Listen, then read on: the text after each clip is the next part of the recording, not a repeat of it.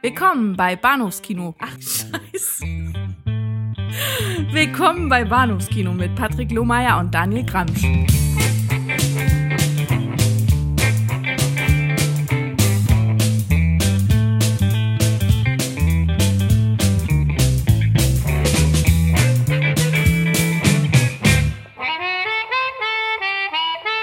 Hallo und herzlich willkommen zur Episode 180 des Bahnhofs Kino Podcast, dem letzten Podcast vor unserer kleinen Sommerpause.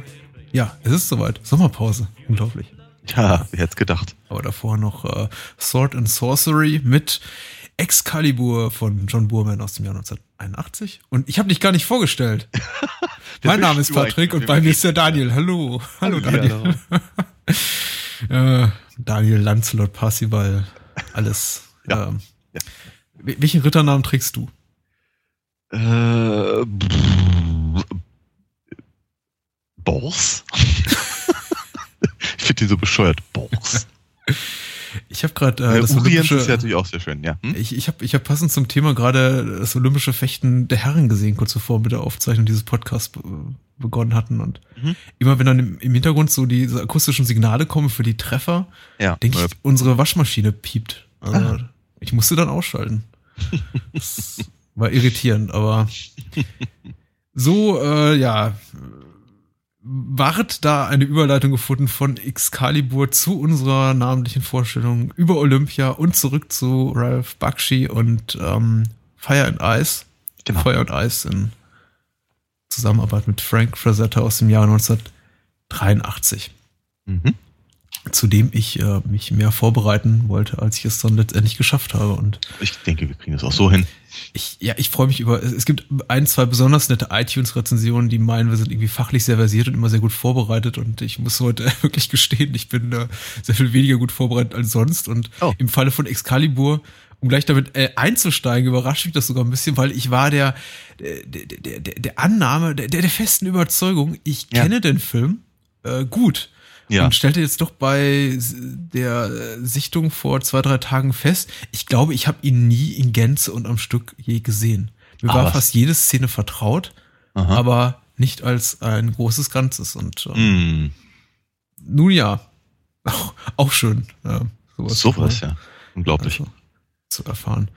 Ja, ähm, bin mir aber sicher, ich habe ihn konsumiert hier und da über diverse Fernsehaufzeichnungen und äh, in den 80er, 90ern. Wer weiß. Hm. Im Kino jedenfalls nicht. Auch, auch du bist dafür, glaube ich, noch ein bisschen zu jung. Ja. Äh, ja, nee, im Kino habe ich, hab ich äh, Excalibur nicht gesehen. Ich habe ihn gesehen äh, in äh, auch in, ja, genau genommen in zwei Abschnitten. Ich habe die letzte Viertelstunde habe ich zuerst gesehen.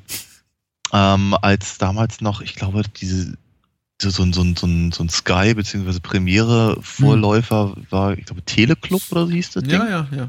Und äh, jeden, jeden Sonntagmorgen um, glaube ich, 11 Uhr oder sowas äh, wurde ein Film unverschlüsselt gezeigt. Und ich wollte da, äh, ich glaube, die Muppets erobern Manhattan sehen oder sowas. Mhm. Und direkt davor lief Excalibur. Und da der ja nun mal ein bisschen Überlänge hat, habe ich also die erste Viertelstunde von Excalibur gesehen und war halt hoch begeistert. Hatte einem, einem Freund Bescheid gegeben, der tatsächlich äh, Teleclub äh, abonniert hatte und der hat mir dann den ganzen Film aufgenommen, sodass ich ihn dann halt im, in seiner Gänze sehen konnte. Ja. Ja, keine äh, Erfahrung aus erster Hand, aber doch, glaube ich, durchaus mehr Erfahrung als meine einer. Also ich gehe mal davon aus, dass es bei mir zumindest halt irgendwas so um was die 88, 89 rum war vielleicht oder so. Mhm. So in dem Sinne. Äh, in Teilen habe ich ihn da sicher auch gesehen. Aber ja. Ich, äh, meine, meine tatsächlich jüngste Erinnerung, an die ich mich erinnern kann, die, naja, nicht die jüngste, aber eine der ersten, die ich habe an dem Film, ist, dass er in einem mittlerweile in Verruf geraten, eigentlich damals sich schon im Verruf befindlichen äh, Lexikon des Horror- und Powerfilms auftauchte, so nannte sich das Ganze hier. Hölle was auf Erden denn, von. Was ist denn ein Powerfilm? Was ist ein Powerfilm? Ja, ich glaube, das, was man heutzutage als einfach als Genre-Kino bezeichnen würde, aber ich glaube, in Ermangelung dieses Wortes ganz bewusst, vielleicht auch, weil man auf eine Klientel gehen wollte, die mit einem, mit einem intellektuell hochtrabenden Begriff wie Genrefilm oder Genre-Kino nichts anfangen kann, nannte man das dann äh, Lexikon des Horror- und Powerfilms. Und warum Power? Weil da auch Actionfilme drin rezensiert wurden und Söldnerfilme. Aha. Ähm, okay. Und das Buch hieß Hölle auf Erden. Äh, kam, glaube ich, Mitte der 90er raus. Äh, habe ich damals sogar in einem ordentlichen Buchhandel gekauft, ich glaube bei, bei Hugendubel. Äh, in, in Ermangelung einfach von Alternativen. Viel Ja, gab's okay. da nicht so in Sachen Horrorfilm-Lexika. Da gab's noch äh, Angst jetzt neben dir von Frank Trebin. Ähm, Frank Trebin, nicht zu verwechseln mit dem Nielsen-Figur, Drebin, ne? ja. Genau. Ja. Äh, Also Frank Trebin heißt der, oder Frank Trebin, ich weiß gar nicht, wie man ausspricht, der, der, der Autor, aber viel, sonst gab's ja nichts, habe ich mir gekauft, 39 Mark 90 kostet das ganze Ding. Äh, 500 äh, Seiten gespickt mit äh, Fehlerteufeln und äh, einer der Filme, die da rezensiert wurden, war eben Excalibur und der bekam, da wurde nämlich Film nicht nur nach Qualitätsmaßstäben bewertet von 1 bis 10, sondern auch mit Härtepunkten. Und ich glaube, der Film hatte irgendwie vier oder fünf Härtepunkte. Okay. Äh, was dann irgendwie so für die Härte der Gore-Einlagen Ah. so als Maßstab gesetzt wurde. Und ich dachte, cool, ab 12, weil der einzige andere Film, der ich glaube, so viele Härtepunkte mit einer ab 12 Freigabe bekam, war, war Outland. Äh, Okay. Der, der, der, ähm, Ja. Sean Connery. John Himes, äh, John Connery Film, genau. Ja, Äh, okay. In dem, glaube ich, auch mal ein Kopf explodieren darf. Ah ja. Und ich dachte, an dem Punkt, den muss ich sehen, hab's dann aber offensichtlich nicht geschafft. Soweit die völlig inkonsequente Geschichte zu Excalibur. Ja. Und äh, Okay. die Art und Weise, wie er in meiner Erinnerung existierte. Vielleicht meinte ich auch schon alles von dem Film zu wissen nach Lesen dieses furchtbaren, dieser furchtbaren Rezension. ja, ja. Haben wir denn, haben wir denn eine, eine, ähm, eine Inhaltsangabe? Ja, la, lass uns loslegen, genau. Und dann lass dich auch zu Wort kommen. Ich laber schon wieder. Ach, nicht doch. Inhaltsangabe geschrieben hat äh, Platzhalter-Account, haha, bei der OFDB und äh, Platzhalter-Account schreibt, Excalibur erzählt vom Aufstieg des jungen Arthur zum König der Briten, den Heldentaten der Ritter der Tafelrunde auf der Suche nach dem Heiligen Gral, von den Betrügereien auf Schloss Camelot und von den Hexenkünsten des Zauberers Merlin. Klirrende Schwerter, blutige Schlachten, schimmernde Rüstungen, dunkle Verliese und bezaubernde Burgfräulein zeigen eine Zeit, in der Ehre, Treue, Mut und Heldentum noch hohe Ideale waren. Das klingt wie ein Klappentext, ehrlicherweise. Ja, wollte ich auch sagen. Das, Ein schlechter noch dazu, aber okay. ja, ja, ja, ja, ja. Ein schlechter oder einfach wie von jemandem, der den Film nie gesehen hat. Ja, halt, Also. ne? Ähm, ja, aber da ist einiges richtig drin. Also der, der, der Name ist, des Schlosses ist korrekt benannt. Okay, ja. Und äh, zwei, zwei ja der jetzt redest du, ist aber schön, oder? Und zwei Protagonisten sind korrekt benannt. Also äh, Merlin und, und Arthur. Oder Artus im Deutschen. Nee, ich glaube sogar in der deutschen Übersetzung vom Film sagen sie auch Arthur. Mag sein, ich habe den Film gesehen auf, äh, auf Englisch. Ja, Äh, Ich diesmal auch, aber ich habe ihn halt auch häufig auf Deutsch gesehen. äh, lass uns, das, das sorgt immer so ein bisschen, bisschen, bisschen für Problemchen, glaube ich, wenn es auf die Namen tatsächlich kommt, die, äh, zu den Namen tatsächlich kommt, die, die im Deutschen äh, gru- grundsätzlich anders lauten oder ausgesprochen werden als äh, die im Englischen. Zum Beispiel äh, Guinevere oder Ginne, Guinevere, die, die geliebte und später Frau König Arthurs. Das ist aber auch, ist aber auch schwierig, weil, weil natürlich einfach die, ähm, die, die, die Legendenlage ähm, ist, äh, etwas konfus. Mhm. Ähm, und ähm, äh, entsprechend heißen die Figuren ihm auch gerne mal woanders halt einfach auch anders. Ähm, ja, Guinevere ist halt zum Beispiel so ein, so ein, so ein, äh, so ein Beispiel, äh, die, die, die auch mal, ich glaube, irgendwo heißt es auch mal Genofefa oder so ähnlich. Mhm, mhm. Ähm, dann nehmen wir jetzt Guinevere, Guinevere. Äh, ich meine, dazu, dazu kommt natürlich auch noch, wenn ihr hier, ähm, äh, Bowman hat sich halt natürlich sehr, sehr stark auf, auf äh, Thomas Mallorys äh, Mhm. Legendensammlung bezogen. Der hat die Dinge auch nicht geschrieben, sondern, sondern im Prinzip nur zusammengefasst. Äh, hat aber eben auch verschiedene Sachen halt verändert oder da reingenommen. Ähm, aus, aus, aus anderen Geschichten oder eben Figuren miteinander verbunden. Also was ich, die, die, die äh, Halbschwester von, von Arthur ist eigentlich Morgos und nicht Morgana. Das ist eine andere Mhm. Figur. Und ähm, ähm, es, es, gibt sogar verschiedene Varianten, in denen das Schwert aus dem Stein nicht Excalibur ist, zum Beispiel. Mhm. dass Excalibur eigentlich eben von, von der, von der äh, hier, äh, Dame, Dame aus dem See Ja. äh, halt äh, gegeben wird und das hat er eben versucht auch durchaus in, sein, in, seiner, in seiner Darstellung halt miteinander zu ver, verknüpfen. Ja, und so, dass er halt äh, einen, einen Grund hat, halt im Prinzip beide Varianten halt reinzubringen innerhalb von einer Geschichte. Und man merkt natürlich einfach auch, dass, dass, dass ihm das, dass ihm, glaube ich, der, der tatsächliche Inhalt der Legende oder die, die, die, äh, die möglichst wortgetreue Darstellung nach Mallory nicht so wichtig war, wie äh, ähm, äh, verschiedene Konzepte daran zu knüpfen. Ja.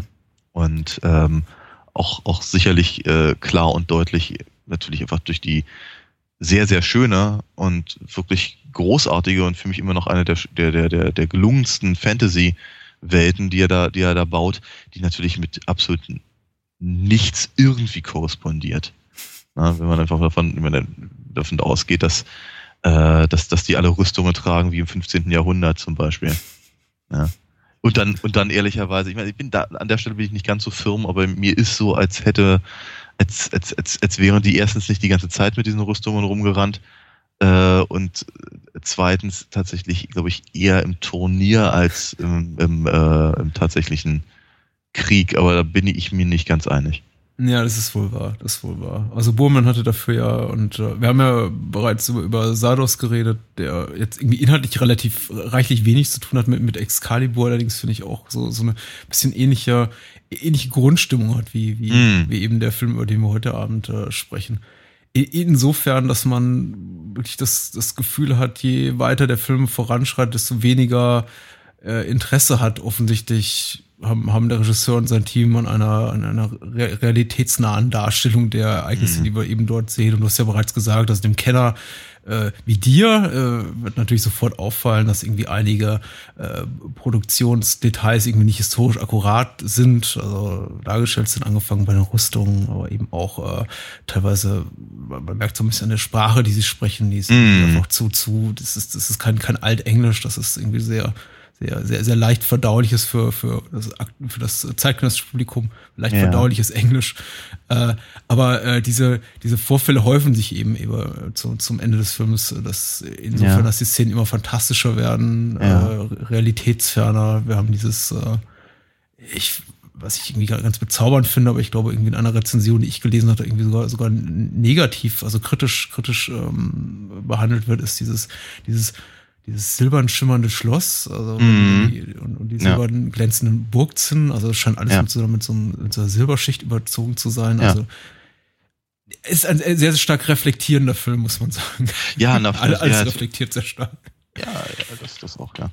Äh, sicherlich, aber ich meine, das ist natürlich, äh, das, das, äh, es ist ja auch nicht ganz einfach, logischerweise, weil eben ähm, äh, die, ich sagte es ja gerade schon, die, die, die Legenden sind ja, hm. ja wirklich sehr, sehr weitläufig ne, und, und weitreichend und, und äh, Mallory selber hat ja auch viele verschiedene Sachen halt reingebracht und äh, er hat diese, er hat, er hat diese, diese Compilation ja auch sehr spät tatsächlich geschrieben, auch beeinflusst natürlich von, von, von seiner Zeit, wohlgemerkt. Ähm, und ähnlich wie es zum Beispiel, keine Ahnung, der, der ja unbekannte Autor von Beowulf auch äh, ein, ein, ähnliches Problem hat, eben ähm, äh, eigene Konzepte der, der, der eigenen wahrgenommenen äh, Welt mit, mit den Konzepten aus der Legende zu verbinden. Mhm. Ja? Und wenn man davon ausgeht, dass eben die, die, die Artus-Legende halt äh, so alt ist, dass sie eben aus einer aus, aus, äh, aus, aus der Zeit stammt, in der eben ja, die Druiden halt äh, über die britischen Inseln gewandelt sind und ähm, ja, die vermutlich ein, einzige äh, grö größere Zivilisation in der Nähe halt Rom war.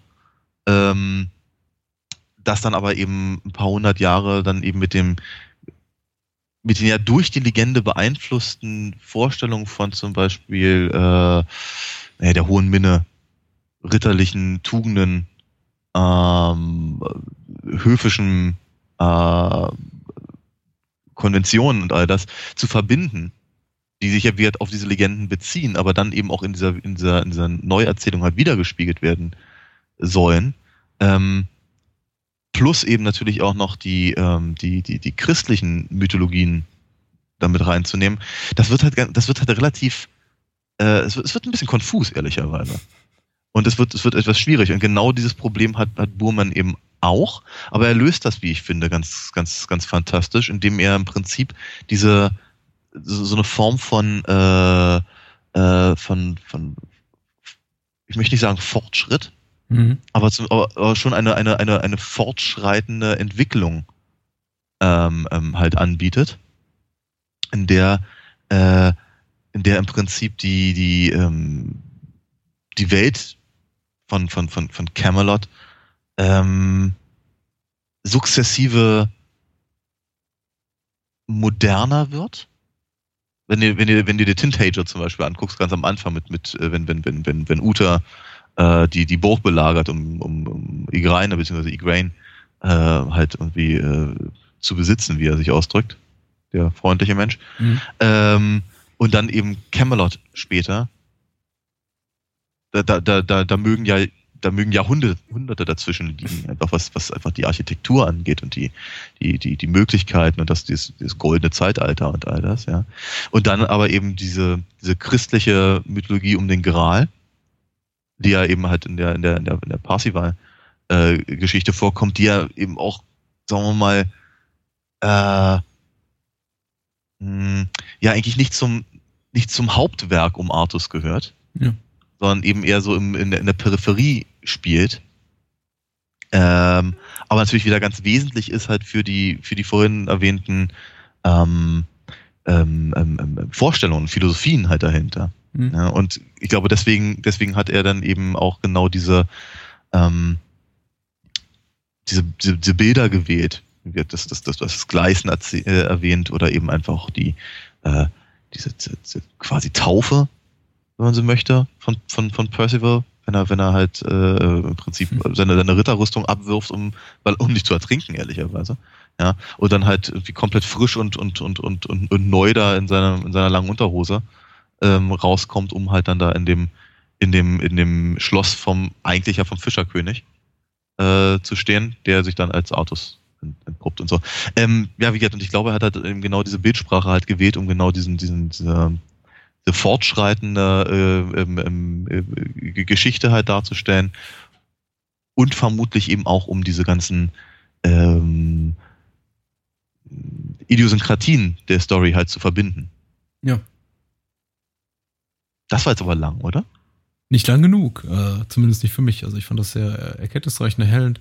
Äh, habe dem Ganzen auch noch hinzuzufügen, wirklich rein das Wissen und die Erkenntnisse, die ich eben aus äh, Sichtungen jetzt des filmischen Stoffes der Adaption der Artus-Sage ziehen kann und äh, da ich einfach mit äh, dem Heldenmythos rund um Arthurs, Lancelot, Parzival und Co. nicht wirklich in dem Maß vertraut bin, wie du es bist. Mhm. Womit mich der Film allerdings auch wirklich überrascht hat, ist, wie umfangreich die Geschichte ist, die er, die er erzählt. Und wenn man so auf die Castlist guckt, äh, auf, auf, auf die Besetzung, denkt man sich doch, oh je, da ist aber wirklich auch alles äh, versammelt, was die, was britische Bühnen und äh, das britische Fernsehen und Kino der 80er Jahre so hergab. Also von, von Hal Mirren über Patrick Stewart, Nigel Terry, Nicholas Clay, wer ist noch dabei? Gabriel Byrne als, als Uta, Liam Neeson in einer kleinen Rolle. Liam Neeson, der nicht wirklich gealtert zu sein scheint. Irgendwie in dem Film, glaube ich, so ungefähr 20 Jahre alt sein muss, aber älter aussieht und äh, aber seitdem auch nicht mehr wer als 10 Jahre gealtert zu sein scheint. Und äh,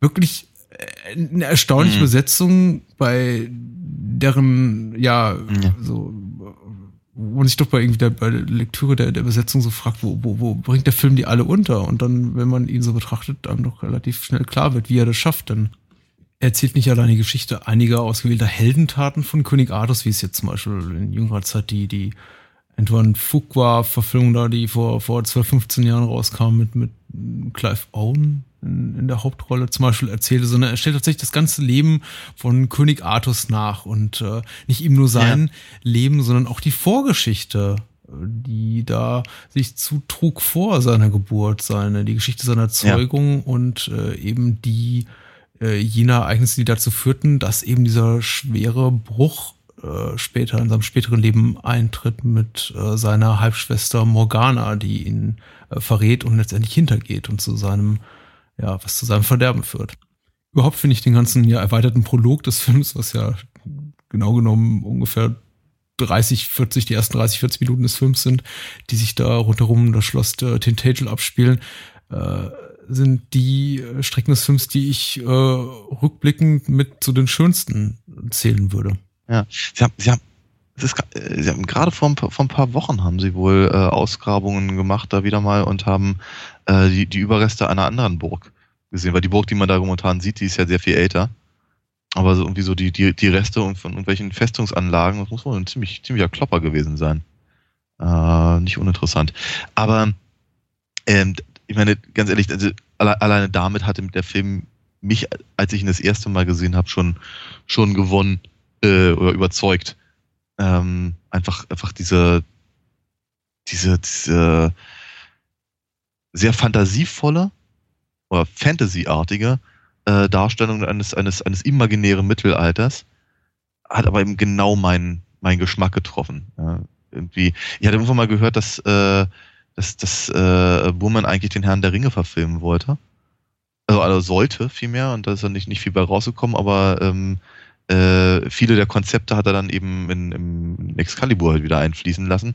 Und ich hatte immer das Gefühl, dass der, dass der Film eben deutlich näher dem, dem Fantasy-Genre steht, als eben dem, dem Historiendrama oder irgendwas in der Richtung. Mhm. Äh, und ja, wie gesagt, also einfach die, die, die erste Viertelstunde, wenn es eben um, um, um uh, Uta Pendragon äh, geht, ist, ist, ist, äh, ganz, ist ganz toll auch, auch sehr schön im Übrigen, weil, weil du ja vorhin die Sprachebenen äh, erwähnt hast, da auch sehr, sehr deutlich ähm, äh, gemacht, dass wie die Leute zum, zum Beispiel zu, in diesem Abschnitt des Films eigentlich nur vor sich hin brummeln, ja? knurren, sehr, sehr kurze Sätze haben und, und, und eigentlich nur Befehle geben oder, oder, oder sehr sauer sind oder so, aber kaum, kaum wirklich großartige Reden schwingen, mit Ausnahme von Merlin. Mhm.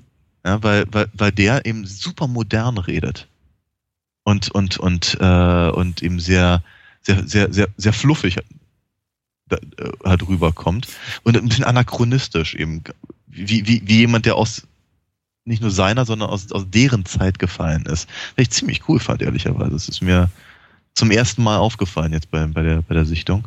Ähm, dass aber eben auch tatsächlich genau diese, die, die, die Dialoge der Figuren nicht bei allen wohlgemerkt, aber halt grob geschätzt, sich eben auch entwickeln im Laufe des Films. Ja. Ähm, Merlin ist ja zumindest äh, auch, auch später nochmal streckenweise, aber zumindest so für die ersten 30, 40 Minuten des Films auf jeden Fall der, der die Handlung vorantreibende Protagonist. Ja. Ich äh, bis zu dem Punkt, an dem man sich dann irgendwie sogar langsam als, als Zuschauer vielleicht sogar fragt, ist das nicht hier eigentlich die Artus-Geschichte, die, die wir hier sehen wollen? Und äh, ja, dann klar, wenn wir in Tintage angekommen sind und äh, Uta ähm, äh, Igraine heißt sie, glaube ich, die, die Frau des Herzogs von Cornwall in, in, in, in dessen Gestalt äh, äh, schwängert und äh, irgendwie die, die kleine Morgana, die dann später von Helen Mirren als Erwachsene gespielt wird, dazu sieht, weiß man, okay, jetzt, äh, okay, jetzt, äh, jetzt geht's langsam zur Sache, jetzt ist irgendwie langsam so weit, es beginnt die Geschichte auf den Faden zu wandeln, die ich irgendwie, die ich mhm. erwartet habe. Aber tatsächlich dieses, dieses, diese, diese, diese Verbundenheit zum, zum Originaltext, du hast ja gesagt, der, der Burman hat nicht viel Interesse daran, ähm, hat er nicht, was so irgendwie seine Erzählweise und die Ästhetik des Films betrifft, nicht, aber er ist schon ein Komplettist in der Hinsicht, dass er eben schon sagt, ja. ich räume diesem Teil der Geschichte, der auch äh, sehr, sehr umfassend beschrieben wurde in der literarischen Vorlage, eben auch relativ viel Zeit im Film ein. Und äh, ja. es ist schon erstaunlich, dass er in einem Film von, naja, der lang ist, aber jetzt nicht episch lang ist, ich glaube 150 Aber er wirkt Minuten. so. Ja, ja, er wirkt, er wirkt auf, er, ist, es ist, es ist so ein merkwürdiges Phänomen eines 140-minütigen Films, der sich gefühlt, der sich eher anfühlt wie 200 Minuten und dennoch nicht langweilig ist. Ja. ja. Aber man glaubt, man hat wirklich Lawrence von Arabien gesehen, wenn der Film ja. zu Ende ist. Und, Richtig, äh, ja. ja. Im allerbesten Sinne. Ja, auf jeden Fall. Und ich meine, ja, dann haben wir, dann haben wir halt diesen, du hast ja schon gesagt, er, er macht ja auch, auch durchaus so seine, seine, seine Sprünge. Ich meine, der, einer der wichtigsten Sprünge ist natürlich, wenn, wenn aus, wenn aus dem, äh, dem etwas etwas unbeleckten Arthur mhm. dann eben der, der, der bärtige König wird, der dann eben der, der vor Lancelot steht. Mhm. Ähm, was halt ein, ja, im Prinzip einfach nur ja eine, ein Übergang ist, ein, ein filmischer. Ähm, aber wir wissen halt sofort zwei Dinge. Erstens wissen wir, dass eine Menge Zeit vergangen sein muss, weil er hat jetzt einen Bart.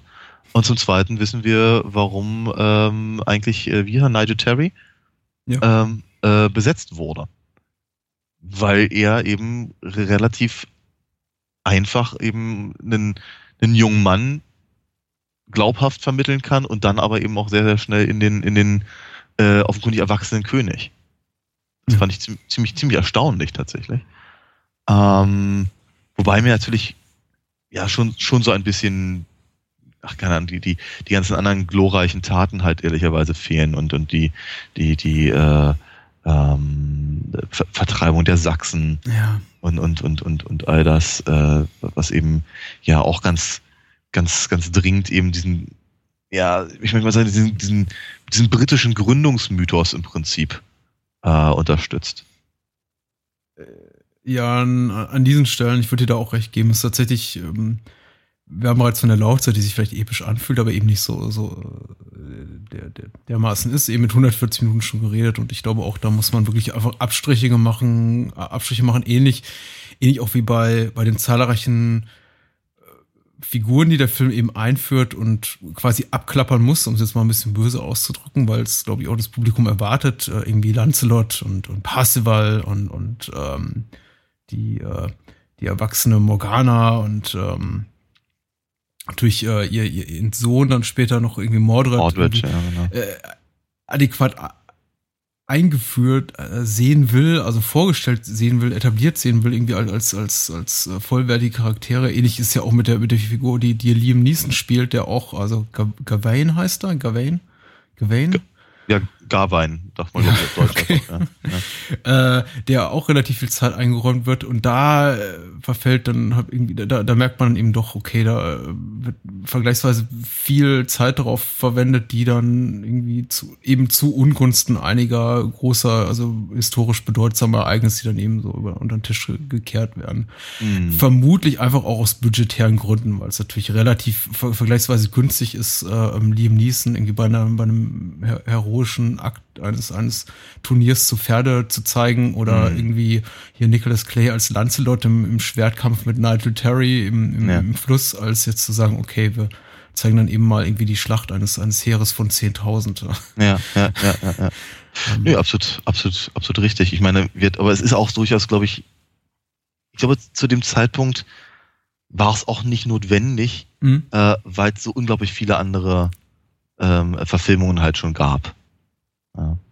Ähm, ich weiß gar nicht, von wann Camelot ist, diese, diese Musical-Verfilmung. Oh, und da gab es ja auch noch irgendwie, wie hieß das Ding, irgendwie mit, mit, mit Sean Connery?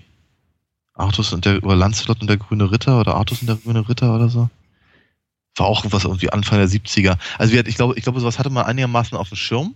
Mhm. Und ähm, ich, ich, ich glaube, ihnen ging es halt tatsächlich mehr darum, ähm, ja, im Prinzip die Mytho, den, den, den, den Mythos mhm. äh, hervorzuheben und um die, die, ähm, die Herkunft von, von, von verschiedenen Idealen, aber eben auch durchaus von verschiedenen Problemen, die halt die Figuren halt mit sich tragen. Ne? Nicht nur einfach zu sagen, irgendwie guck mal, hier ist, hier ist, hier ist Artus, da ist Lancelot, da ist äh, Guinevere und jetzt haben wir, haben wir halt ein, ein, ein dramatisches äh, äh, äh, dramatische Ménage à trois oder mhm. sowas, ja, sondern eben auch wirklich tatsächlich zu sagen, woher kommt eben tatsächlich genau dieser ähm, das Problem halt einfach dieser Figuren. Ne? Das sind ja, sind, sind ja allesamt, sind ja allesamt eben äh, nicht einfach nur gut, zum Beispiel, ja, oder, oder eben einfach, oder nur heldenhaft. Sie haben ja durchaus so ihre, äh, ihre, ihre verschiedenen Schattenseiten. Lass uns darauf kurz eingehen, auf die Figuren, beziehungsweise auch ihre Darsteller und ihre ja, Schattenseiten, auf die vielleicht äh, gelungeneren Aspekte des Films und weniger gelungeneren Aspekte, äh, weniger gelungenen Aspekte des Films. Äh, da mussten wir einfach nochmal kurz vielleicht ein bisschen intensiver auf die Darsteller zu sprechen kommen. Was mir eben wirklich gut an dem Film gefallen hat, war, ist, wie gesagt, die ganze Tonalität des Films, dieses sehr, sehr äh, mystisch, mythisch äh, verklärte, überzogene, überhöhte, äh, die überhöhte Darstellung der Ereignisse, des Geschehens auf der Leinwand mm. und eben auch die Art und Weise, wie die Darsteller mit ihren Darbietungen das Ganze unterstreichen, mal ein bisschen mehr zurückhalten, mal mit großem Pathos, aber eben da gibt es auch Höhe und Tiefpunkt und wenn ich mal einen Tiefpunkt nennen kann des Films, dann wäre es wahrscheinlich Nicholas Clays Darstellung des äh, Lancelot, der für mich die Grundstimmung und die, äh, die Atmosphäre, die diesen schmalen Grad zwischen Realitätsanspruch und äh, expressionistischer Bildgewalt des Films nicht wirklich gut trifft in seiner Art der Darstellung.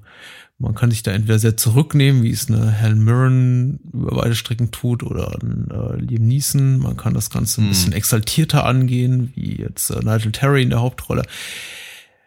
Oder aber es eben falsch, wie äh, Nicholas Clay, aber mhm. ähm, zu seiner Ehrenrettung. Also die Tonalität des Films ist ein schwieriger. Der Film dealt natürlich, der, der Film dealt, der Film ähm, spielt natürlich sehr mit, mit sehr großen Themen, mit sehr großen Gesten. Die Figuren sind alle sehr groß, sie sind überlebensgroß und äh, sind sie äh, es nicht bereits, werden sie zu eben solchen, wie eben auch auch Artus selber, der ja auch als äh, relativ ja mickerige Figur beginnt oder als Figur zumindest die nicht ein ein, ein, ein König in sich spürt und dann später irgendwie zum mhm zu diesem wirklich großen, großen äh, Mann wird, Menschen wird. Und ähm, es ist es ist schwierig, glaube ich, äh, genau die, äh, die Tonart mit seinem Spiel zu treffen, die, glaube ich, Bowman von seinen Darstellern erwartet. Und die meisten schaffen das. Nigel Terry schafft es, Hal Mirren schafft es. Ähm, Liam Neeson versucht sich sehr an, an, an britischem Understatement, ohne, ohne, ohne große äh, ohne, ohne diese großen Gesten, das funktioniert alles. Und ich glaube, Nicholas Clay ist der Einzige, der, der so ein bisschen zu weit geht als Lancelot. Also ich finde, mm. ich finde zwar diesen, diesen Pathos, die der Film hat, sehr, sehr schön. Diese, mm. ähm, diese, diese, dieses romantische Heldentum auch, das, das, der, das der Film ja. zeigt und die, eben diese bereits genannten großen Gesten. Aber Nicholas Clay geht für mich immer so, so ein bisschen weit in der Form, dass ich Gefühl habe, er spielt für die letzte Reihe. Und das muss er eben ja. nicht in diesem Film, der eben Kinofilm ist und kein Theaterstück. Ist, ja, das ist durchaus richtig. Er ist. Ich, ich habe eigentlich eher noch. Hm, also ja, das ist, also ich finde, ich finde das absolut, absolut berechtigt. Und er, er ist mir auch aufgefallen. Ich hatte, ich hatte so ein bisschen über, überlegt, ob, ob Lancelot, der, der auch permanent irgendwie bezeichnet wird als wie das, das, das, das Beste im Menschen und der Größte unter den Rittern und die Tafelrunde ist nicht, ist nicht das, was sie, was sie ist, wenn er nicht da mhm. ist und so. Ähm, ich, ich, ich könnte mir aber fast vorstellen, und das ist ein bisschen spekulativ, aber dass im Prinzip da das Bewusstsein, ein Stereotyp zu spielen, sehr, sehr groß war. Mhm. Ob das jetzt die richtige Entscheidung mhm. war, mal dahingestellt. Ja. Aber also ich, ich, ich, ich frage mich halt wirklich, ist das irgendwie, hat der es hat der's irgendwie nicht so richtig, hat er es einfach nicht drauf oder hat er es nicht verstanden? Oder, oder ist er sich einfach sehr, einfach seiner, seiner, seiner Figur so sehr bewusst oder soll er sich so bewusst sein, dass da ehrlicherweise eben genau das dabei rauskommt, mhm. weil, weil Lancelot eben nicht, nicht, weil, weil, weil, der, weil der so toll ist, dass er eigentlich keinen großen Charakter hat, neben der Affäre mit der Königin. Ja. Ja, man muss natürlich fairerweise auch sagen, der Film bietet eben, wie gesagt, allein was die Laufzeit des Films, allein begründet in der Laufzeit des Films, seinen, seinen einzelnen Figuren nicht so wahnsinnig viel Zeit für eine richtige charakterliche Entwicklung. Deswegen wird eben auch Lancelot bereits eingeführt als der, derjenige, welcher eben der, der sich, der, der sich, der sich, der sich verzerrt vor, vor Lust nach, nach, nach Guinevere und sie dann eben nicht kriegen kann. Und das Ganze, diese, diesen ganzen, diesen ganzen Bogen, also diesen ganzen, diesen Entwicklungsbogen schlägt der Film innerhalb von zwei Minuten, indem man ihn eben sieht mhm. bei, bei, bei, beim Kennenlernen mit Guinevere, dann irgendwie äh, gefolgt vom, vom Ritter an ihrer Seite zu harter Schnitt, äh, Hochzeit zwischen Artus und Guinevere.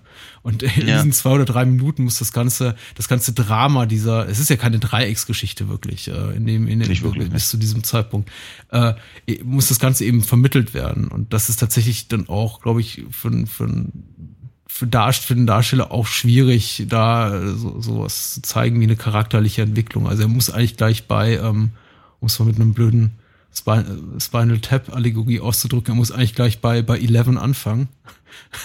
und äh, weil er keine Zeit hat, sich erst irgendwie so langsam hoch hochzuschrauben. Also ja. er bleibt keine Zeit mehr fürs Feintuning der, der Darstellung. Ja. Mhm. Ich, um ihn ein bisschen in Schutz zu nehmen, weil ich finde, irgendwie im Großen und Ganzen sind die Darsteller, Darsteller sehr, sehr toll und ich mag, wie gesagt, dieses gerade die, die Darsteller, die sich da eben gerade in, in der mhm. Zurückhaltung üben, wie auch ähm, mhm. äh, Nicole Williamson, der Merlin spielt. Der ist toll. Das fand ja. ich, finde ich schon ziemlich cool. Ja. Ich habe ihn aber ehrlich, ich muss ganz ehrlich sagen, ich habe Nicole Williamson äh, nur, nur in zumindest nur wahrgenommen, in drei Rollen, die allesamt sehr ähnlich sind. ja. Nämlich als, als, als, als Merlin in, in Excalibur, als, äh, als Badger in äh, äh, Wind in the Willows ja. und als hier äh, Cogliostro in, in, in Spawn. Ich glaube, danach ist er gestorben, also von daher. Aber ich, viel, viel mehr kenne ich tatsächlich nicht von ihm, zumindest nicht bewusst. Ja, ja. Und das sind alles so eine Mentorenfiguren irgendwie. Ja, ja, ja. Ich, äh, ich, ich, ich kann mich noch an ihn erinnern, in, in, der, in, der, in der Robin Hood-Verfilmung mit Sean Connery. Ähm, äh, Robin, Robin Marion, oder? Ja, von, von ja. Richard Lester, in der auch irgendwie eine ah, relativ prominente Rolle spielt. Ich glaube, da spielt er Little John, wenn mich nicht alles täuscht. Ah ja, okay, ähm, aber so. Es, es stimmt schon, irgendwie keine, keine, keine große Karriere, aber die Figuren, die er gespielt hat, dann doch immer alle sehr ähnlich, zumindest dahin, dass er irgendwie immer, dass sich fast alles immer um Figuren in, in Historien schicken im weitesten Sinne handelt. Und, ja. ja, außer Spawn natürlich, da. Eine große Abschiedsvorstellung. Es ist schade, wenn eine Karriere so enden muss. Ja, ne, irgendwie schon. Ja. Ja, genau. Andere Leute Karrieren haben damit dann nicht mal angefangen. Mhm. Aber gut. Ähm, nee, äh, aber was ich zum Beispiel auch, auch sehr, also ich, ich, ich mag tatsächlich, also abgesehen davon nicht, dass ich die, die, die, die, äh, die Musikauswahl finde ich ganz, ganz toll. Mhm. Äh, finde das, find das sehr, sehr schön, wie er, wie, wie halt die äh, Trevor, Trevor Jones ja. Äh, Sachen eben mit, mit, den, mit den wagnerischen äh, Geschichten und mit Karl aufgemischt wird und sowas. Damals im Übrigen war Kamina Burana also beziehungsweise O Fortuna noch, noch nicht so ausgelutscht wie heute. Ja, von ja. da, damals, konnten, damals konnten, konnten wir das noch machen, ohne dass es peinlich ist. Ähm, hm? nee, nee, nein, du hast, ich, ähm, ich, ich stimme dir nur schwer atmend zu, weil ich habe mir, ist, so. mir ist genau der, der, der, derselbe Gedanke äh, erschienen. Ich meine, heute in einem Zeitalter, in dem man eben die, die tausend erste äh, Slow-Motion-Action-Film-Sequenz gesehen hat, in der dann Wagners Götterdämmerung gespielt wird, mhm. neigt man natürlich dazu zu denken, so, ach nee, nicht schon wieder. Aber bei, bei Excalibur auch, ich meine, da gibt's auch Auszüge aus, aus Parsival von Wagner und wie du sagst, schon viel Karl Orff, ist es, habe ich immer das Gefühl gehabt, der Film hat sich auch verdient. Und ja, was ja. du auch bereits zum Vorbeigehen erwähnt hast, ich finde, ja, es gibt eben, es wird eben ver verquickt auch mit diesem Originalscore von, von Trevor Jones, der auch sehr gut ist, so dass man eben auch manchmal gar nicht merkt, wann der Film übergeht von der Originalmusik zu eben einer, ja. einer Orff- oder Wagner-Oper. Und äh, der Film macht's gut und er hat sich das eben auch verdient, weil, wie gesagt, er bringt diesen, diese Größe und diese Dramatik und dieses Pathos mit und ähm, ja. es, es wirkt einfach verdient und gerechtfertigt hier. Also ich finde es ja. auch sehr gelungen. Genau. Aber ich, ich freue mich eben aber auch, also ich, ich, ich, ich mag eben auch zum Beispiel diese, diese, diese Änderung in der Tonalität, wenn dann eben irgendwann die Kacke am Dampfen ist und, äh, und das Land halt irgendwie aussieht wie äh, ein Großteil von äh, Ritter der Kokosnuss. Ähm, dass dann eben der Film auf einmal wieder, wieder so, so quasi umschwenkt zu den, zu den, zu den Anfängen, aber sogar noch schlimmer und, und äh, das, das, das, äh, ja, einfach auch von der, von den, von den Bildern her so, so eindringlich wird. Mhm. Also, ähm, ich habe das Ding gesehen, da muss ich halt irgendwas um die, weiß nicht, so 14, 15, 16 gewesen sein. Vermutlich also 14.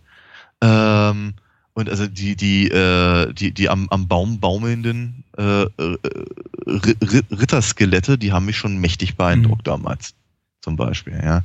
Ähm, oder ähm, auch, auch, auch sowieso, ähm, was, was, was, dieser Charlie Burman, also der so Sohn, glaube ja. ich, von, von, von, äh, äh, von John, der, der halt den, den jungen Mordred halt spielt, ist also wirklich so creepy wie nur irgendwas.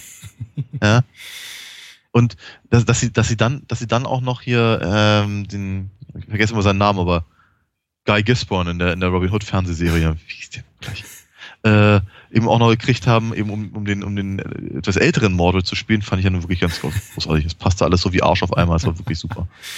Ganz, ganz toll. Ja, ja. Robert Eddy heißt der Schauspieler. Robert Eddy, genau. Ja. Und, und fantastische äh, aber überhaupt. Auch. Ja, ja, aber auch wieder natürlich völlig, völlig ähm, ähm, ähm, aus, aus, der, aus der tatsächlichen Zeit gefallen, in der, in der das halt eigentlich spielen sollte. Auch so ein Fall, diese, ähm, dieser, diese ganzen Anachronismen für Everything Wrong with Videos bei YouTube. Ja, ja. Kann man alles machen. Ja, genau. Muss man aber nicht. Nee, ich finde, man sollte auch nicht unbedingt. Aber das ist vielleicht auch ein Thema für wann anders. Mhm. ähm, Nein, aber dass, dass, äh, dass sie sich überhaupt getraut haben, genau diesen Teil der Story etwas vereinfacht oder zumindest zusammengefasst äh, überhaupt darzustellen, fand ich halt echt spannend. Ja, weil ich meine, ein paar Jahre vorher war es halt vielleicht noch total mutig, überhaupt zu zeigen, wie, wie äh, äh, Artus, der, der, der, der, der tolle König, betrogen wird von seinem besten Freund und edelsten Ritter und so. Wenn das überhaupt mal erwähnt wurde. Und sie nicht einfach nur gegen irgendwelche anderen schwarzen Ritter gekämpft haben hätten oder, oder irgendwelche dreiköpfigen Monster oder so. Ähm, sondern dass sie im Prinzip diese ganze Inzestnummer da halt irgendwie thematisieren und dann, dann eben äh, auf den, auf, auf ja, im Prinzip den äh, Usurpator halt so eingehen. Das, ich ich finde das total spannend. Ich finde das total spannend, dass sie sich überhaupt dazu entschieden haben, das, das alles in einem Film darzustellen, der in einem Genre sich bewegt, in dem das halt eigentlich so nicht äh, bekannt war. Vielleicht kann ich daran noch anschließen mit meinem letzten Punkt, den ich noch eben loswerden wollte, nämlich äh, denjenigen meiner Wertschätzung oder meine Wertschätzung auszudrücken, einfach für die Art und Weise, wie der Film eine ja, Fantasy-Welt, um es mal platt auszudrücken, äh, darstellt für Erwachsene, sich also damit irgendwie so in dieses Sub-Sub-Genre des Historienfilms, äh, Schrägstrich Literaturadaption, Schrägstrich äh, äh, fantastischen Film so reinbewegt und sich gleichzeitig eben an ein erwachsenes ja. Publikum wendet. Man ja. darf sich nicht von der Altersfreigabe ab 12, die es im deutschen Sprachraum eben hat, die Excalibur hat, äh, täuschen lassen. Das ist sehr wohl ein Film für ein erwachsenes Publikum. Ich würde mal sagen 16 oder 18 plus mhm. und äh, nicht eben für kleine Kinder, womit ich jetzt nicht sagen will, äh, der Hobbit ist doof und äh, doch die Hobbit-Trilogie von Peter Jackson ist schon eher doof, aber äh, die Herr der Regelverfilmungen sind es nicht und äh, andere große mhm. fantastische äh, Fantasy-Streifen wie Conan der Barbar oder eine TV-Serie wie Game of Thrones sind doof, möchte ich damit auch nicht sagen, sind aber sehr viel leichter zugänglich. Und äh, Excalibur macht es dem Zuschauer, also uns, relativ schwer. Es ist ein sehr unnahbarer Film, zumindest auf den ersten Blick. Es ist ein Film, zu dem man nicht unmittelbar Zugang findet, da sich auch recht viel Zeit lässt mit der Einführung seiner Figuren, eben auch uns tatsächlich Verzicht lehrt, die ersten 30 Minuten vollkommen ohne Artus und äh, den ganzen Klassiker rund um Schwert aus dem Stein ziehen und böse Hexen bekämpfen auskommen muss und eben damit so eine Art Sub-Sub-Genre darstellt des äh, anspruchsvollen, fantastischen Films äh, für Erwachsene, dass es so in dieser Form heutzutage äh, gar nicht gibt. Wie gesagt, wir hatten in den letzten Jahren Game of Thrones mega erfolgreich als Buchreihe, als TV-Serie von HBO, äh, die Herr der Ringe-Verfilmung jetzt äh, in abnehmender Qualität, die Hobbit- äh, Trilogie, aber ähm, da ist eben der ganze Aspekt der Action und des Gewumse und des äh, der, der fantastischen Elemente, Zwerge, Drachen, Oger und so weiter sehr, sehr viel ausgeprägt und dadurch, glaube ich, auch massenwirksamer, massentauglicher und sehr viel leichter gutierbar als sowas wie Excalibur, der äh, einen Fantasyfilm darstellt mit dem Anspruch an ein Publikum, den normalerweise nur hochtrabende Prestigefilme haben und äh, das ist selten geworden. Hat, möchte ich sagen, durchaus auf Umwegen auch den, den Weg geebnet für einen Film wie Flash and Blood, den wir auch bereits im Podcast rezensiert haben von Paul Verhoeven. Aber äh, so oder so ist eben etwas, auf das wir heute fast gänzlich verzichten müssen in dieser Form und äh, schön sowas mal erlebt zu haben, wenn auch nur auf dem relativ kleinen Bildschirm. Ein widerborstiger Film. Ja. Würde ich, würde ich auch denken, ja. Ja.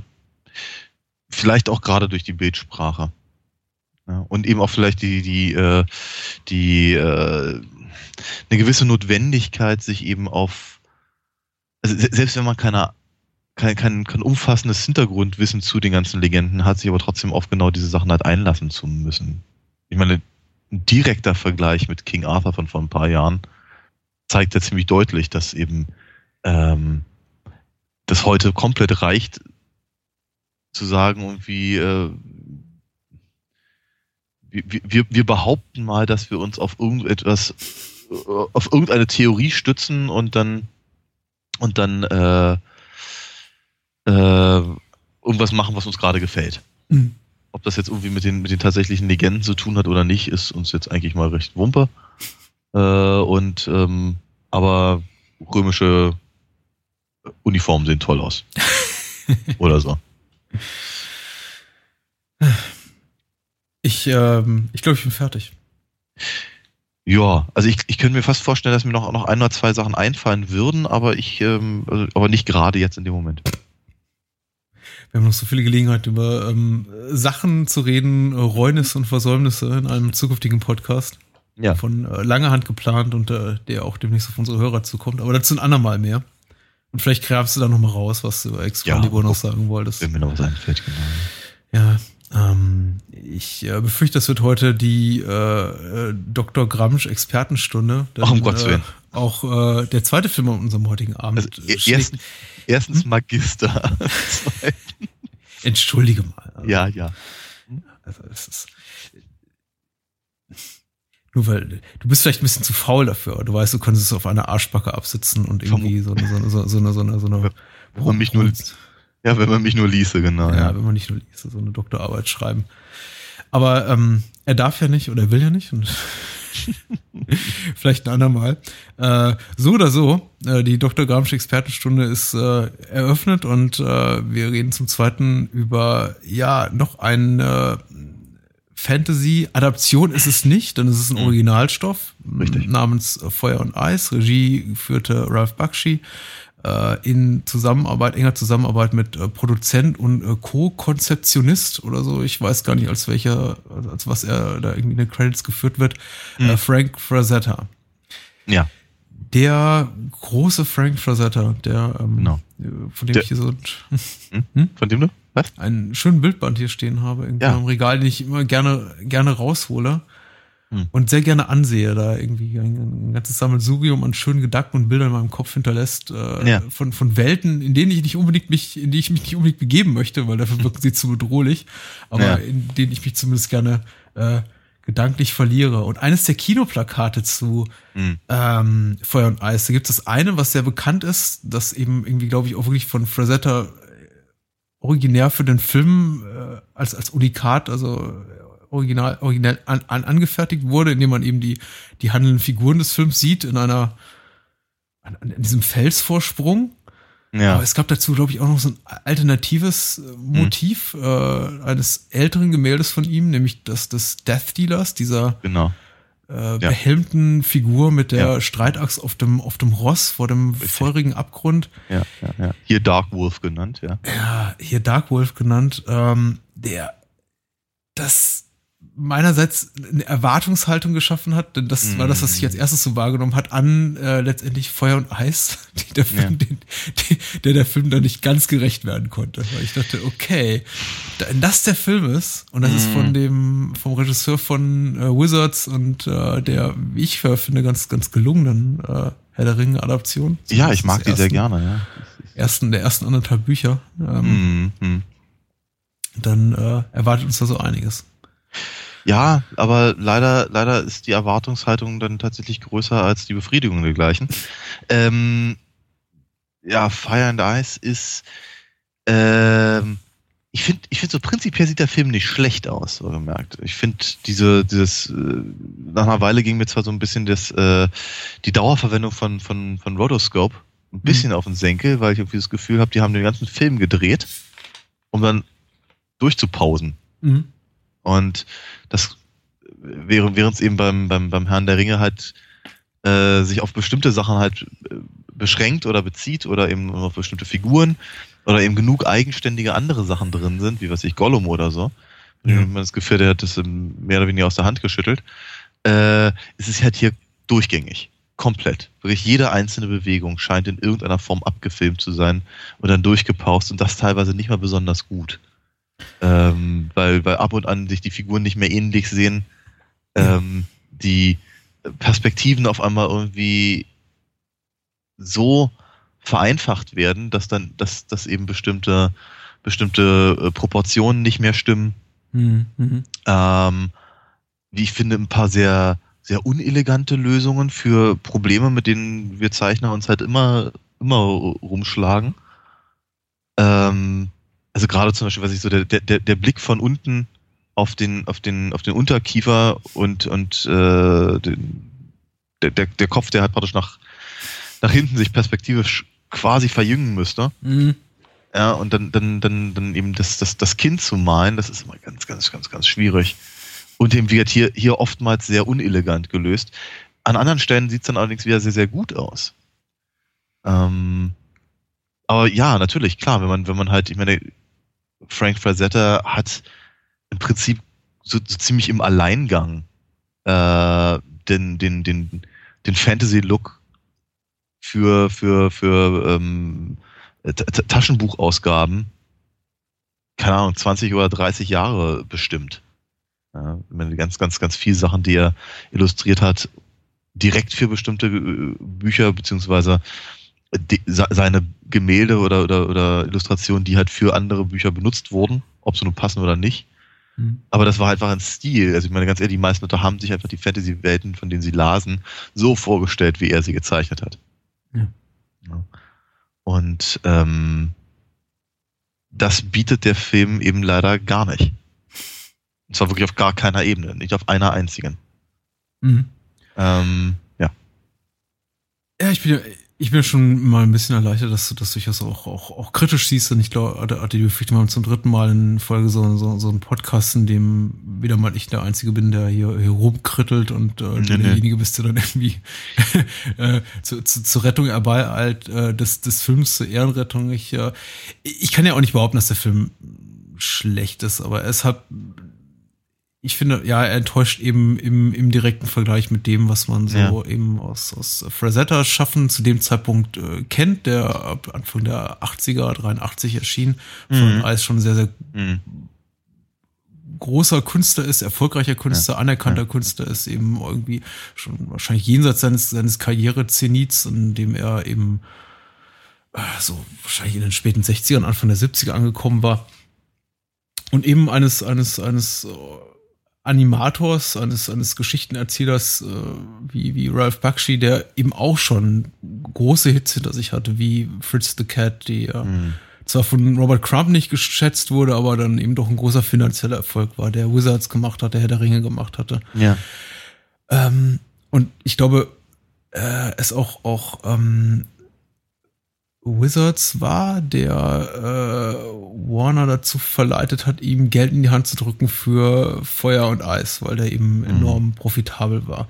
Ja. Aber aus irgendeinem Grund, und ich sage irgendeinen Grund, aber ich glaube, die Gründe sind relativ naheliegend, entschied sich eben äh, dann Bakshi, entschieden sich eben Bakshi und Frazetta für dieses, für diese, für diese Technik des Rotoscoping. Also ja. äh, die, vielleicht sollten wir das mal kurz erläutern. Ich bin mir nicht sicher, ja. wie weit oder Vorkenntnisse erstehen. Eigentlich, kurz gefasst die Technik äh, bezeichnet, nach der man quasi reale Menschen eben abfilmt im Studio vor ja. möglichst neutralen Hintergründen und sie dann quasi übermalt. Ja, im Prinzip um ja. Möglichst ja. Äh, naturgetreue Figuren, Bewegungsmuster, Bewegungsabläufe und so ja, auf. In, genau. In, es ist, es ist im Prinzip, im Prinzip ist es, ist es Durchpausen. Ne? Also die, äh, du nimmst halt ein, nimmst halt die einzelnen Frames projizierst sie eben auf eine, auf so eine, so eine ähm, äh, Cell, wie man halt sagt, also ja. Äh, die, diese, diese spezielle Folie, auf der halt dann gezeichnet wird und dann wird halt munter drum rumgemalt. Das ja, das, das, das, das kann auch ganz toll aussehen. Das ist, ich meine, sowas, sowas haben sie auch gemacht bei äh, Schneewittchen, Schneewittchen ja. zum Beispiel. Ganz, ganz Mit der Königin. Genau. Und äh, also Disney hat halt diese äh, Sache halt gerne genommen, wenn es eben um menschliche Charaktere ging und nichts um, um, um, um, um Fantasy-Mäuse oder sowas. Ähm, und wie gesagt, ähm, ähm, Bakshi hat das eben auch durchaus eingesetzt. Ich glaube, so Aragorn zum Beispiel und, und, und Legolas, da sieht man das ziemlich deutlich ähm, in, in, in seiner Herr der Ringe-Version. Hm. Ich glaube auch für so ein paar Sachen mit den, mit den Hobbits, wobei da natürlich einfach die, durch die, ähm, äh, die Verfremdung der, der, der Figur an sich ins, ins, ins, ins Knuddelige, das glaube ich nicht so sehr auffällt. Ähm, aber wie halt hier ist es halt wirklich bei jedem eins, bei jeder einzelnen Figur und auch gerne mal die gleichen, die gleichen mhm. äh, Shots, die halt dann immer wieder verwendet werden. Ähm, dazu haben sie sich halt nicht die Mühe gemacht, eben zum Beispiel noch äh, Cell Shading anzu, anzusetzen, also Schatten halt draufzupacken sondern es ist halt alles total flach. Hm. Äh, gerne halt natürlich dann irgendwie äh, im Kontrast zu den teilweise gemalten Hintergründen. Hm. Ähm, Habe uns gerade gerade gelesen, äh, dass äh, Peter Chong da wo auch dran mitgearbeitet hat, der der später Ian Flux äh, mhm. gemacht hat. Äh, zumindest als als Layout Artist. Mhm. Ich jetzt gerade sehr. Genau, aber wie gesagt, also wir, teilweise hat man halt durchaus gemalte äh, Landschaften und dann laufen da halt die, diese zweidimensionalen Strichmannequin halt rüber, die sich dann aber dann aber wiederum bewegen wie echte Menschen. Ja. Das, das ist teilweise, also, es ist, darauf muss man sich schon irgendwie einlassen. Ja, man muss sich darauf einlassen und ich finde finde es auch im, im, in homöopathischen Dosen auch äh, durchaus äh, interessante Technik, die nicht stört. Jetzt, wir hatten Schneewittchen erwähnt, wir hatten äh, Herr der Ringe von Bakshi eben erwähnt, gibt ja noch zahlreiche andere Beispiele. Gibt sogar ein, weiß nicht, ähm, äh, vielleicht erinnert sich jemand an, an einen Videoclip mit Aha, Take on Me ja, ist, auch, ja, ist genau. auch ein Beispiel für Rotoscoping. Oder ja, genau. ähm, wir haben ja schon, wir haben ja auch einen Rotoscoping-Film quasi auch schon, also eine Art quasi Rotoscoping, also mit digitalen Mitteln, auch schon besprochen Scanner im Podcast, Darkly. Scanner Darkly, der eben insofern da auch gelungen war oder irgendwie dieses technische, diesen den Mittel, Einsatz dieses technischen Mittels auch rechtfertigt, dass er eben äh, schon eine sehr äh, naturalistische Filmwelt irgendwie darstellen will, aber dann eben sich immer flüchtet in diese, diese, diese Drogenbilder, diese, diese, mhm. diese die, die verzerrte Wahrnehmung der Figuren, die eben in Scanner Dark, die da vorherrscht. Und dadurch ja, finde ich auch einfach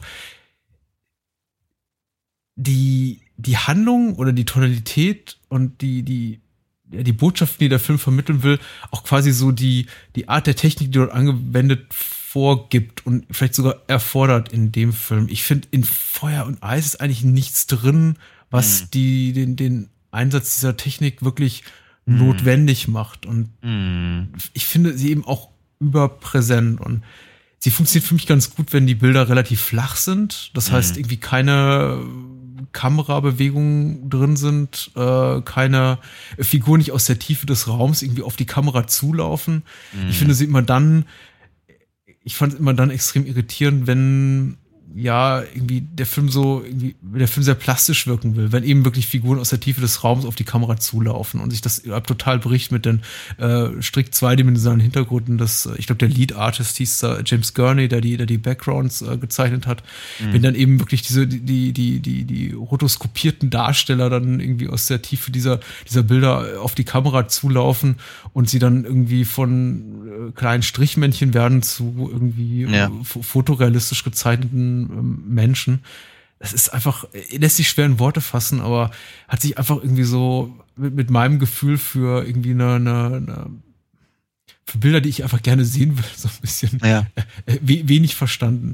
Ja. Und der Film bricht eben, der, er lässt eben auch zu wenig los von diesem, von, von diesem Naturalismus, den er da irgendwie halt, halt, halt transportieren will. Insofern, dass er eben sagt, okay, wir haben zwar irgendwie menschliche Darsteller, aber wir machen die irgendwie zeigen die irgendwie deformiert oder eine Art und Weise, wie es eben im wahren Leben vor der vor dem Einsatz von Computertechnik, der dann irgendwann in den 90er Jahren aufkam, nicht möglich gewesen wäre. Und er, mhm. er macht schon sowas ansatzweise, indem zum Beispiel diese ganzen Schergen von, ähm, wie heißt die böse, böse Juliana, Juliana, Necrons ähm, Mutter, die, die, die bösen Handlanger da halt so ein bisschen deformiert wirken lässt. Das sind alles so dickbäuchige, relativ dünnarmige. Und das sind Troglodyten im Prinzip. Ja, genau. Äh, ja.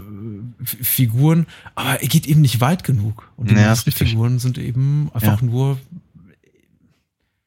Das, aber das ist im Übrigen, das ist echt symptomatisch. Wir sind jetzt die ganze Zeit irgendwie bei den Zeichnungen und das ist beim Zeichentrickfilm auch durchaus, durchaus äh, äh, angebracht.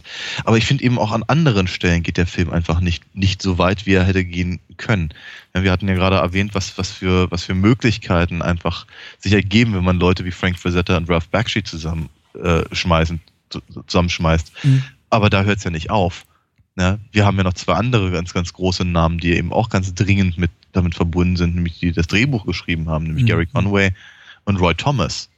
Roy Thomas, der äh, ähm, Chefredakteur von Marvel nach, nach Stan Lee, der, äh, der ähm, im Prinzip Conan als, als, als Figur in, in, in die, in die Marvel-Comic-Welt reingenommen hat. Mhm. Sehr erfolgreich weswegen dann auch dann im Jahre später Oliver Stone und ähm, oi, äh, na, der Regisseur? Der Regisseur von was? Von Conan. Oh, die, die, äh, William Fleischer, nein, Entschuldigung, nein. John Milius. John Milius, genau.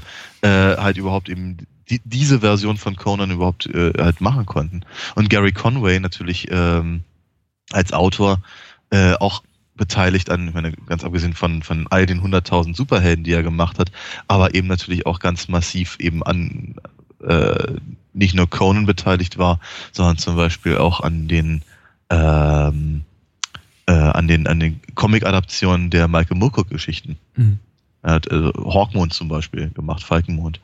Ähm, und ähm, meiner Meinung nach im Übrigen, so als kleiner Einschub, meine, meine Meinung, äh, äh, warum Necron so aussieht, wie er, wie er aussieht, ich glaube, das ist Elric.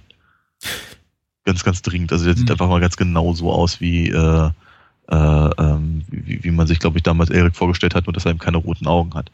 Ähm, genau, aber wie hatte ich meine, diese beiden äh, Leute, die halt nun wirklich wissen, wie man Geschichten erzählt und auch gerade im Fantasy-Bereich Geschichten erzählt, ans Drehbuch zu lassen und dann kommt eben was raus, was du, was einfach von der Story her vermutlich nicht mal 20 Minuten gefüllt hätte. Ja, ja, ja. ja. ja. Und dann, dann, dann eben auch, äh, also das, ich meine, der ganze Film hat keinen tieferen Sinn und Inhalt und keine, hat die ganzen, die, die, wie soll ich sagen, das, das, äh, die, die, die, die vermeintliche Epik bleibt halt völlig flach.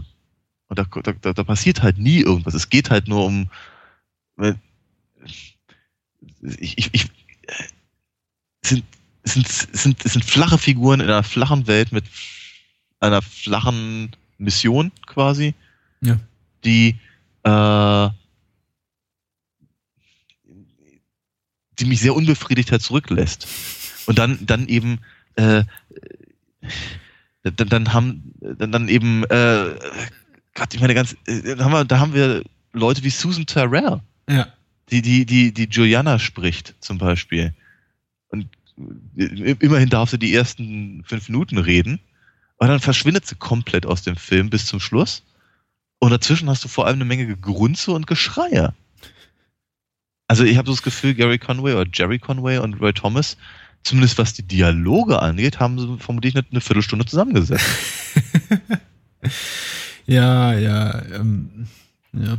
Ich, ich finde es immer ein bisschen bedauerlich und mir passiert es auch gelegentlich, dass ich einen Film an der Erwartungshaltung, die ich an, an, an ihn habe, messe und ihn irgendwie da, daran, ja, da, danach letztendlich beurteile, ob er diese Erwartungshaltung äh, erfüllt oder vielleicht gar übertrifft, jetzt nicht unbedingt in der Art und Weise, genau in der Art und Weise, äh, genau in der Form, wie ich es mir vielleicht erwartet habe, aber zumindest qualitativ irgendwie, dass das die, die, die, ja, die, die, die Güte mit sich bringt, äh, die, die ich mir dann erhofft habe, aber ich meine, selbst wenn ich das außen vor lassen würde und das alles ausblenden würde, die Macher, die an dem Film gearbeitet haben, alles große Künstler, alles irgendwie verdiente äh, Herren und Damen irgendwie aus, aus, aus der Kunst, aus des Schauspiels, äh, der, ich, ja, du hast Susan Terrell äh, erwähnt, aber ich finde, alle Sprecher im Film sind eigentlich relativ gut.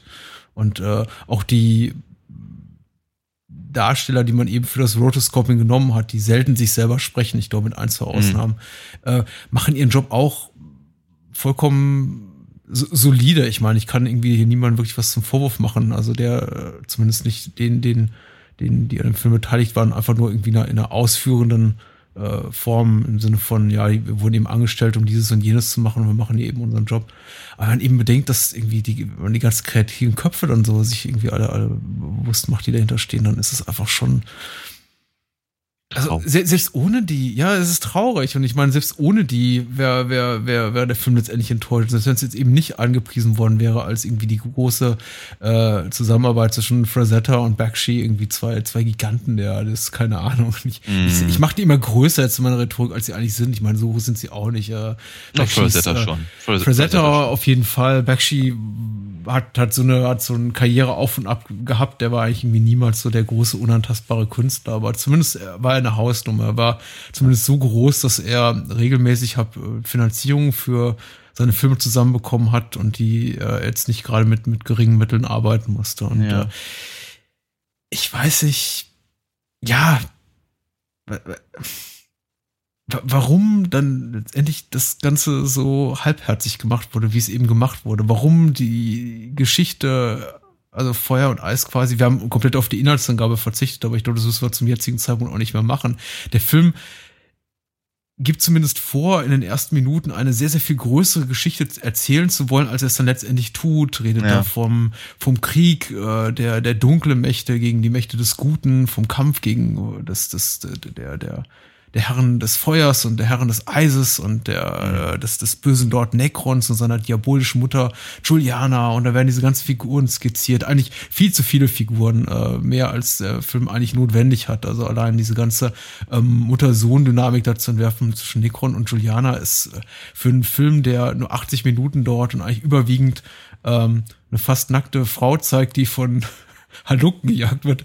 Mhm. Ein bisschen, bisschen überambitioniert. Ja. Aber er macht auf jeden Fall einen Riesenfass auf und äh, ähnlich wie, weiß nicht, wie, wie, wie ein Herr der Ringe und sagt, wir erzählen irgendwie quasi die Geschichte des ultimativen Kampfes zwischen Gut und Böse. Und was der Film dann aber tut, nachdem eben, du hast ja bereits so angedeutet, die ersten Minuten sind natürlich sehr, sehr schön und räumen ja, zum Beispiel eine Performerin wie Susan Terrell angemessen Raum ein was der Film dann eben tut nach Minute fünf oder nach Minute zehn, ist überwiegend unseren relativ uninteressanten Protagonisten, nämlich äh, Larn. Ja, he, also äh, He-Man, ja. He-Man zu zeigen, ja. der, der ähnlich uninteressanten, aber zumindest sehr attraktiven Tigra. Äh, wenn, wenn ja. sie gerade mal gut gezeichnet ist, ja.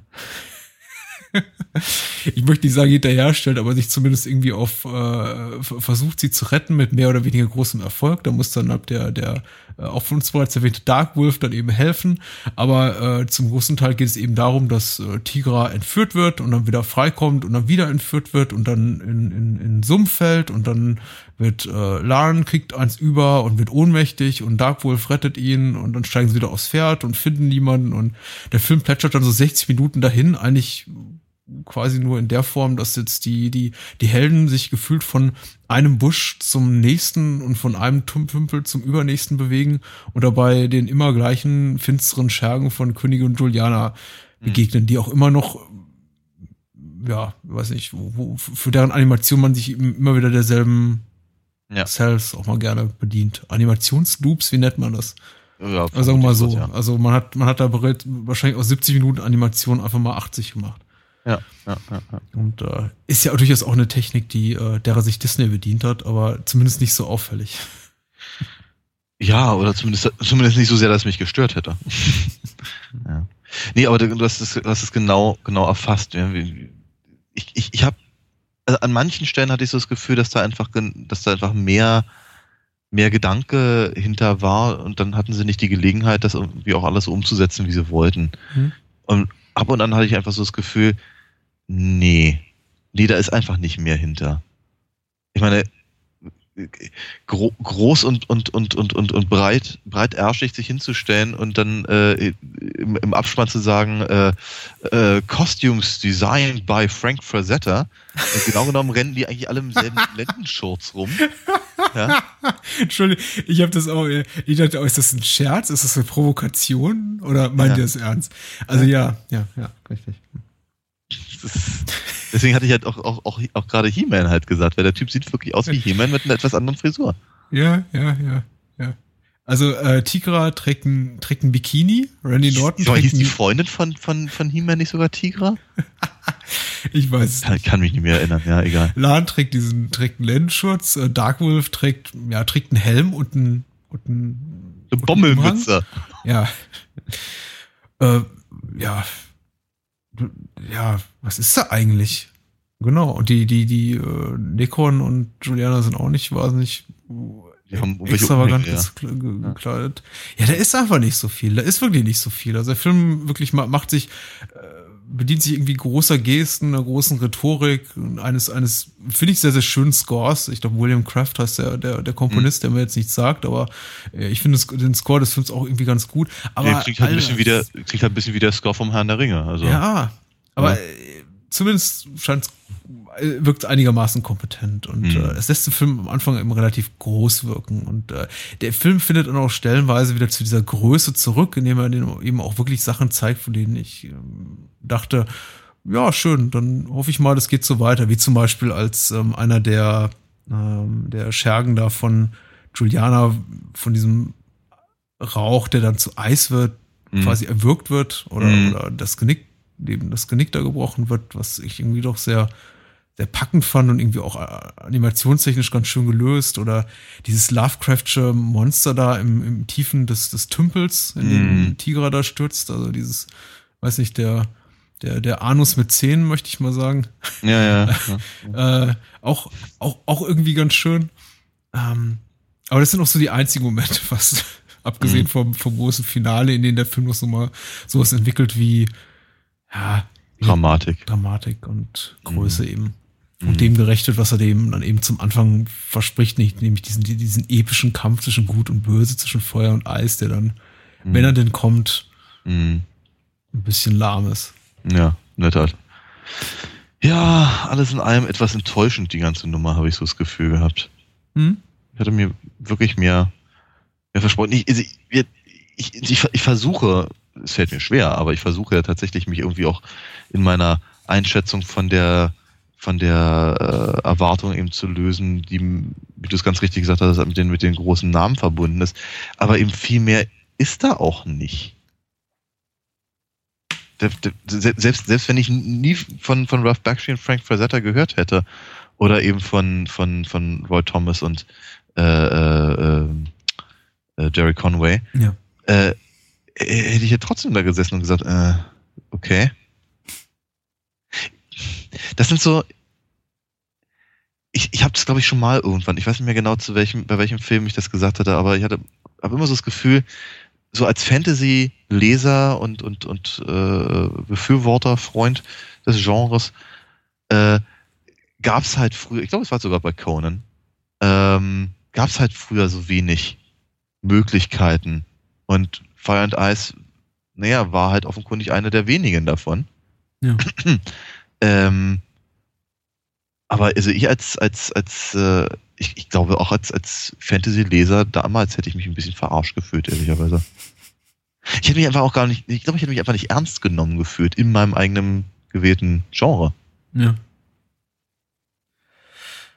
Ja, und vielleicht, vielleicht macht der Film auch den, den, den, den Fehler in, in der Art und Weise, wie er seine Geschichte erzählen will, dass er sich eben als dieses große ähm, Fantasy-Epos auftut und äh, eben sagt, äh, erzählen es irgendwie das, äh, die, die große dramatische, epische Geschichte von so und so gegen so und so und so weiter und nicht mhm. einfach sagt, okay, wir haben hier einen relativ schlichten Barbarenfilm, um es jetzt mal mhm. irgendwie so ein bisschen mhm. platt zu bezeichnen, der sich eher an, der eher so eine, so eine äh, schmale Version ist von Conan oder, oder Beastmaster als äh, Herr der Ringe. Und ähm, ich glaube, mhm. das wollte sich keiner der Macher wirklich eingestehen, bewusst oder unbewusst, ja. dass das, was man da eben zu zeigen hat, relativ klein ist. Hätte man, glaube ich, da ein bisschen sich mehr in Bescheidenheit geübt und vielleicht mhm. einfach auch mal ein paar, paar Dollar mehr in die Animation investiert, ein paar mehr, mhm. sich vielleicht auch fürs Drehbuch eine Woche mehr Zeit gelassen, mhm. hätte man auch daraus durchaus was machen können. Wie gesagt, das Talent in den Kulissen war da. Aber mhm. irgendwie wirkt vieles wie übers Knie gebrochen und ich war fast so ein bisschen, ich habe mir, hab mir die Blu-ray hier angeguckt, da ist so ein kleines äh, historisches äh, Making-of drauf, also es sieht eher so aus wie Home-Videos von, von Ralph Bakshi, aber es war, wurde wohl auch mal irgendwelchen VHS-Editionen dann irgendwie so als quasi Making-of mitgeliefert. Mhm. Und das war eben das, was eben auch dieses als Electronic Press Kit damals rauskam zur Veröffentlichung des Films. Und da wird eben in, in höchsten Tönen angepriesen, wie, wie, wie, wie, wie technisch innovativ der Film ist und dass diese ganze, mhm. dieses ganze Konzept des Rotoscoping doch irgendwie in dieser Perfektion und Grandiosität so, so sofort noch nie gesehen war. Und die, das ganze Making-of besteht eigentlich nur darin, Slow-Motion-Szenen zu zeigen von irgendwelchen Stunt-Performern, die es ja überwiegend sind, die sich über, über Stöcke wuchten und es sieht eben alles so aus wie das, was heute Actionfilmdarsteller vor Greenscreens machen. Ja. Äh, bloß mittlerweile in, in Hollywood zeigt das eigentlich niemand mehr, weil jeder weiß, wie peinlich es ist. Also weil keiner sehen will, wie, wie Liam Neeson und, und äh, Hugh McGregor ihre, ja. ihre Lichtschwerter vor, vor, vor grün abgehängten ähm, Kartons äh, schwingen. Ja. Und ähm, damals aber 1983 fand man das wahrscheinlich irre toll. Zu zeigen, wie da irgendwie, ähm, äh, weiß nicht, halbnackte ähm, Männer und Frauen mhm. ohne bedeutendes Schauspieltalent sich irgendwie von, von, von irgendwie von, von Paletten springen und dabei irgendwie mit, mit Stöcken aufeinander einschlagen. Ja. Ja, es ist halt einfach, ja, ich glaube, ich, ich versuche das gerade schon zu, so anzudeuten. so, so ein Fall von, wir hatten ja früher nichts. Und, manch, und manchmal nicht einmal das. ja. So, äh, so gehen wir in unsere kurze Sommerpause. Ja. Ja. Damit und äh, mit der Aussicht auf äh, eine kleine Überraschung.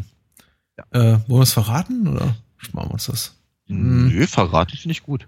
Verraten finde ich gut. Wir haben auf jeden Fall äh, was, was ganz Einmaliges Neues geplant. Wir werden uns äh, versuchen an einem Audiokommentar zu mhm. einem Film, den hoffentlich viele kennen, sodass auch keiner sich ausgeschlossen fühlen muss. Tatsächlich haben wir ihn noch nicht aufgenommen. Wir sind sehr gespannt darauf, ob uns äh, es gelingt, äh, diese, diese 105 Minuten zu füllen von Titel, Daniel.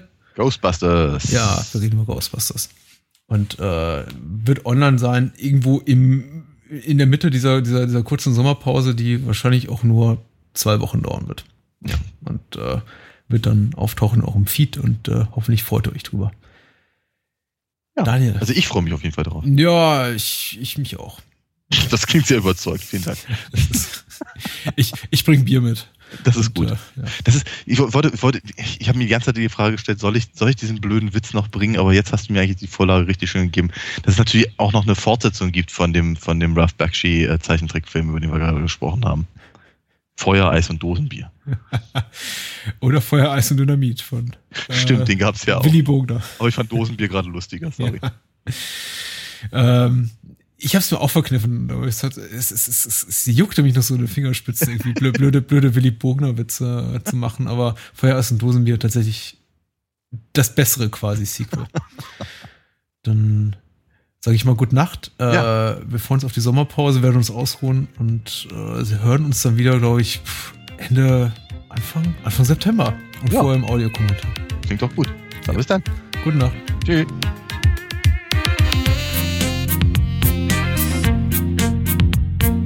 Das war Bahnhofskino mit Patrick Lohmeier und Daniel Gramsch. Besucht uns unter bahnhofskino.com und schickt Feedback und Filmwünsche an patrick@bahnhofskino.com. Bei Facebook, Twitter, iTunes und über alle bekannten Podcast-Apps sind wir natürlich auch zu finden. Unter alinafox.de könnt ihr Daniels Comics lesen und bestellen. Alina Fox Hörspiele sind übrigens bei Amazon, Audiamo und überall dort erhältlich, wo es etwas auf die Ohren gibt. Natürlich auch im gut sortierten Einzelhandel.